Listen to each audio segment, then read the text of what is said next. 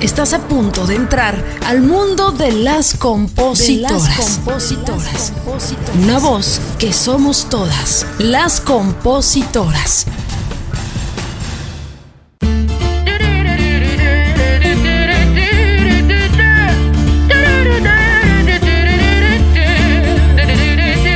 Bienvenidos, bienvenidas a otro episodio más de las compositoras. Esta canción me pone de buenas.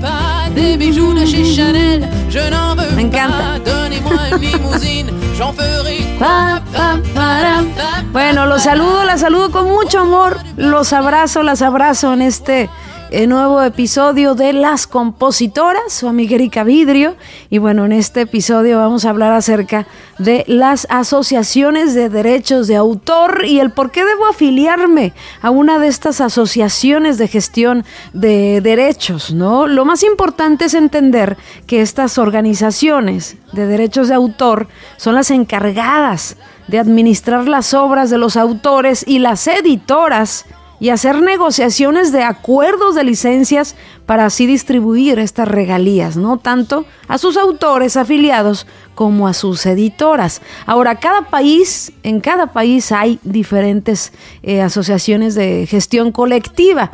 Las hay de derechos de autor y derechos conexos, que no son lo mismo.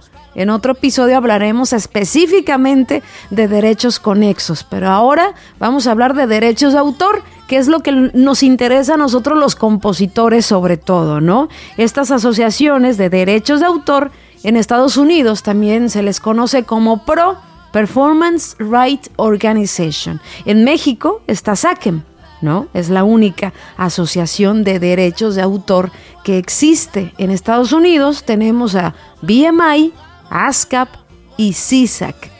Ahora, la pregunta del millón y cómo me afilio, qué necesito, si solo tengo una canción Erika ahí guardada en el cajón o solo me ha grabado grupos que no son tan relevantes, necesito tener un hit o escribir para alguien muy famoso para que me acepten en estas asociaciones.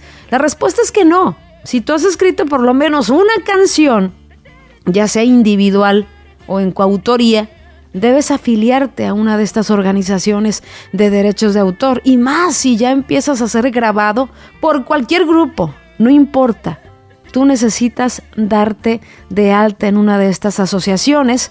En mi caso, yo estoy en BMI desde el 2004, creo, ¿no? En el 2006 fue eh, la fecha en que sonó por primera vez una canción mía en radio y yo ya estaba dada de alta en BMI Recuerdo que los chequecitos me llegaban de centavos, ¿no? Porque no tenía ninguna canción que figurara y después esos centavos se volvieron miles. Así es que eso que nos sirva y que te sirva para entender que no importa que lleves una canción grabada con un grupo no importante.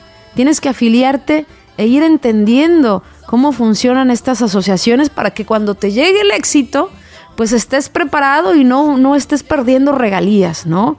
Porque definitivamente si no estás afiliado y te llega que te graba un artista importante, y porque esto de la composición es así, eh, no sabes cuándo, ¿no? Te va a llegar ese éxito y te llega el éxito y no estás afiliado, bueno, eh, tengo que decirte que hay posibilidades de que pierdas regalías por no afiliarte, ¿no? A una de estas organizaciones. Así es que ya respondí esa pregunta.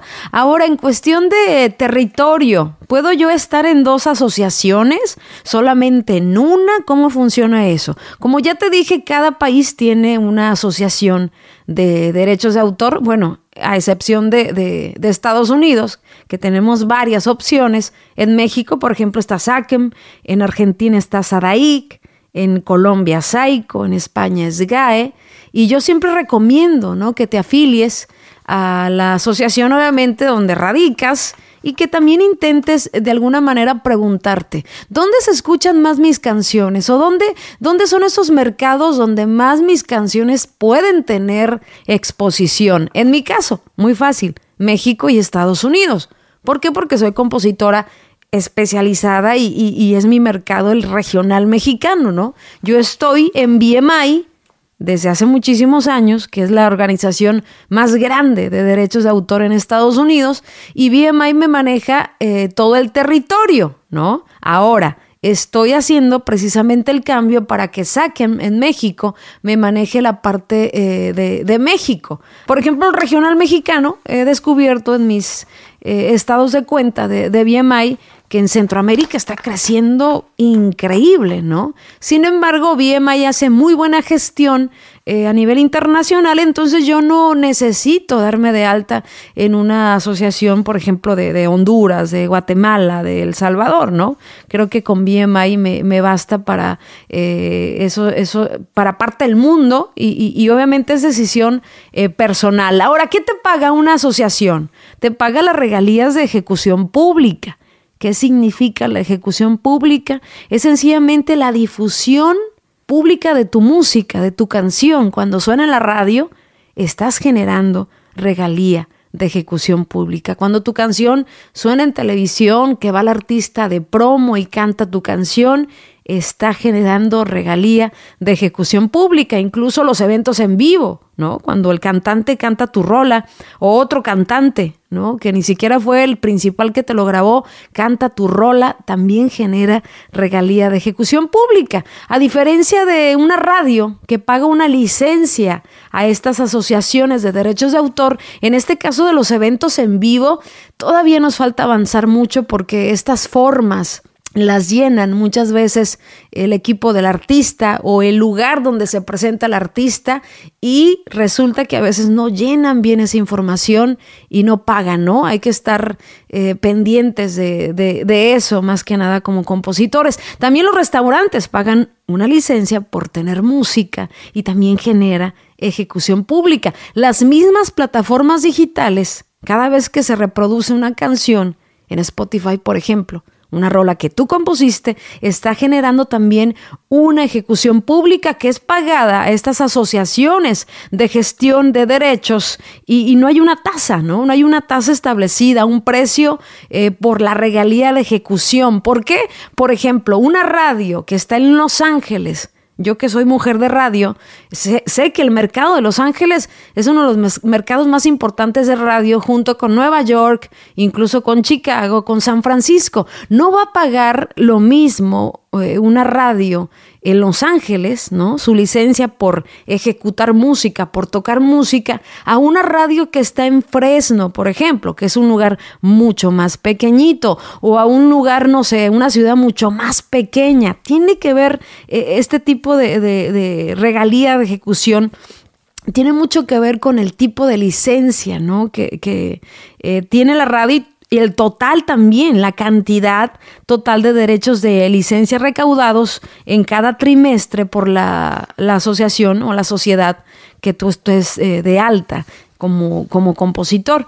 BMI, por ejemplo, BMI, que es mi asociación, que tengo muchísimos años, me paga cuatro veces al año. Cada cheque es eh, la regalía, pues básicamente de tres meses.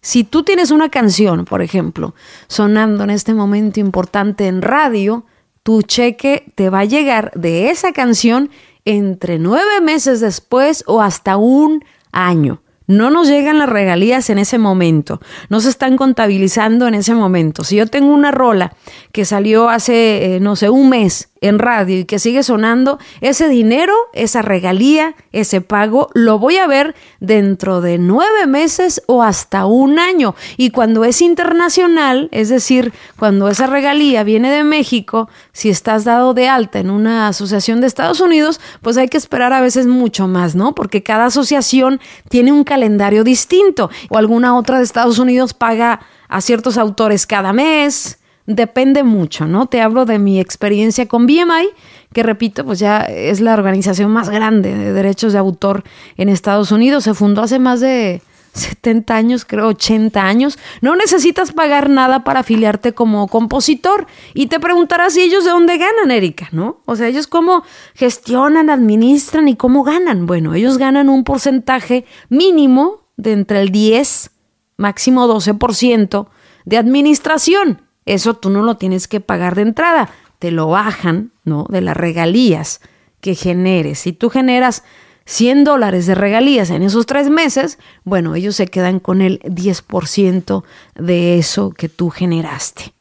Ahora, muchos autores que están en México, están en, otra parte eh, de Latinoamérica, me dicen, ¿puedo yo asociarme ¿no? a, una, eh, a una BMI, a un ASCAP, siendo de México, siendo de, de otro país? Por supuesto que sí, lo puedes hacer. Si tienes inquietud, eh, puedes entrar, por ejemplo, a bmi.com, diagonal español, así está, español.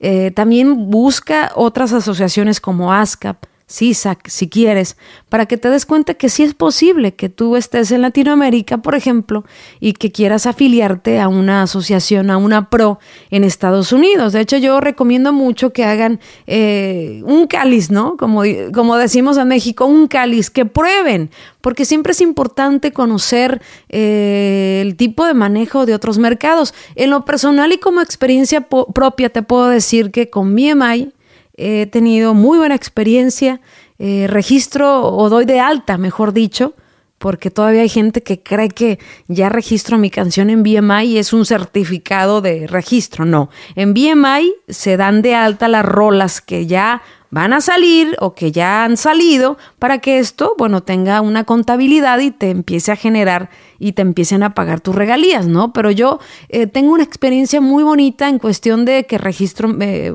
doy de alta mis temas y sigo con registro, ¿ah?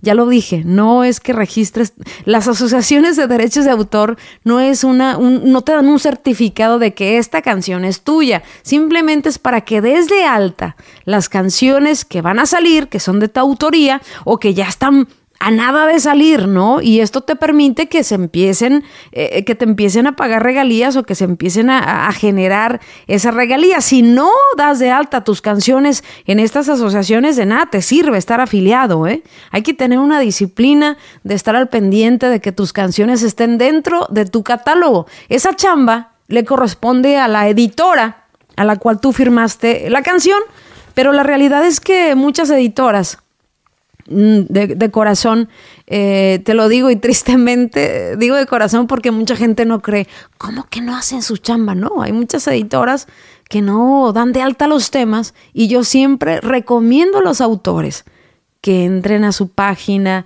eh, de cualquier asociación. O sea, todas las asociaciones te dan un, un, username con tu clave y tú entras, ves los estados de cuenta que se te está pagando, tu catálogo. Yo siempre le digo a los autores que estén revisando cada vez que sacan eh, o que les graban una canción, que estén revisando que esa canción ya está dada de alta para que no pierdan regalías. Aunque es chamba de otra gente, tú también como autor tienes la responsabilidad de estar verificando que todo esté en orden.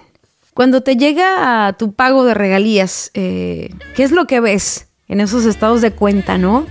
Donde viene desglosado a detalle qué te pagaron, por qué, la descripción. Es algo muy bonito. Eh, el que te llegue un cheque de algo que amas y que aparte busques y te des cuenta qué plataforma paga más, ¿no? ¿Qué plataforma paga menos? Es, maravilloso todo esto de las regalías y se necesitan muchos años y es un poco complejo entenderlo porque, repito, no hay una, tasa específica eh, que se midan todos, ¿no? Por ejemplo, cada plataforma tiene una forma distinta, eh, tiene mucho que ver qué tipo de cuenta es la que escuchó más tu canción, si la que es free, la que es familiar, la que es estudiante. Eh, lo que sí sé es que Apple Music paga mucho más. Lo he visto en mis estados de cuenta. Pandora también tiene muy buena regalía. Así es que tú te vas a dar cuenta, ¿no? Poco a poco en tus estados de cuenta. Pero ¿qué aparece ahí en esas hojas maravillosas? Bueno, aparecen eh, desde lo primero que me aparece a mí, ¿no? En, en BMI y que es una regalía muy importante todavía, aunque muchos consideren que la radio ya pasó de moda, un bonus, un bonus hit que te da la radio por una canción que está sonando fuertemente en Estados Unidos, por ejemplo, es una extraordinaria regalía. ¿eh? De verdad, lo digital sigue creciendo y sigue aumentando, pero todavía en este 2022, si tú me preguntas en tus estados de cuenta cuál es la cantidad más grande, un bonus hit que genera una canción que está bien rotada en radio a nivel nacional en Estados Unidos y hablo específicamente del regional mexicano. Después haremos un episodio diciendo a detalle cuánto se puede ganar con una canción eh, con estas características, ¿no? Que es la regalía de ejecución pública y que es la regalía eh, que yo siempre traigo en mente, eh, que es el bonus hit. Bonus se me, pone de, acá los ojitos brillosos, pero bueno, creo que independientemente de lo que puede generar una canción, lo más bonito es seguir disfrutándolo y, sé que ese momento va a llegar. Y es un momento muy bonito cuando recibes un bonus hit de una canción que escribiste ahí escondidita con tu guitarra en tu casa y que puede ayudarte a crecer como ser humano. Independientemente que la música, eh, que en la música se busque, ¿no? Un deseo más desde el alma, es importante y es muy bonito vivir de eso, vivir de lo que amas. Por ello, los invito siempre a que se eduquen, a que cualquier duda que tengan me pueden escribir a lascompositoras2021 gmail.com. Ahí estoy para servirles y bueno, espero les haya eh, ayudado esta plática acerca de las asociaciones de derechos de autor. Hay que afiliarse, no importa que tengamos una sola canción y también hay que estar muy pendiente de nuestro catálogo, de que se den de alta las canciones que están ya al público para que se nos paguen esas regalías. ¿Eh? Para que tengamos para los huevitos y los frijoles cuando vas iniciando. Importantísimo. Los quiero mucho, los abrazo con todo mi corazón y recuerda que en la composición no solo se puede sobrevivir, se puede prosperar. Nos escuchamos el próximo episodio. Gracias por escucharnos. Te esperamos el próximo jueves en otro episodio más de Las Compositoras, una voz que somos todas. Recuerda seguirnos en nuestras redes sociales como Las Compositoras y darle seguir a nuestro perfil para tener más visibilidad en este podcast.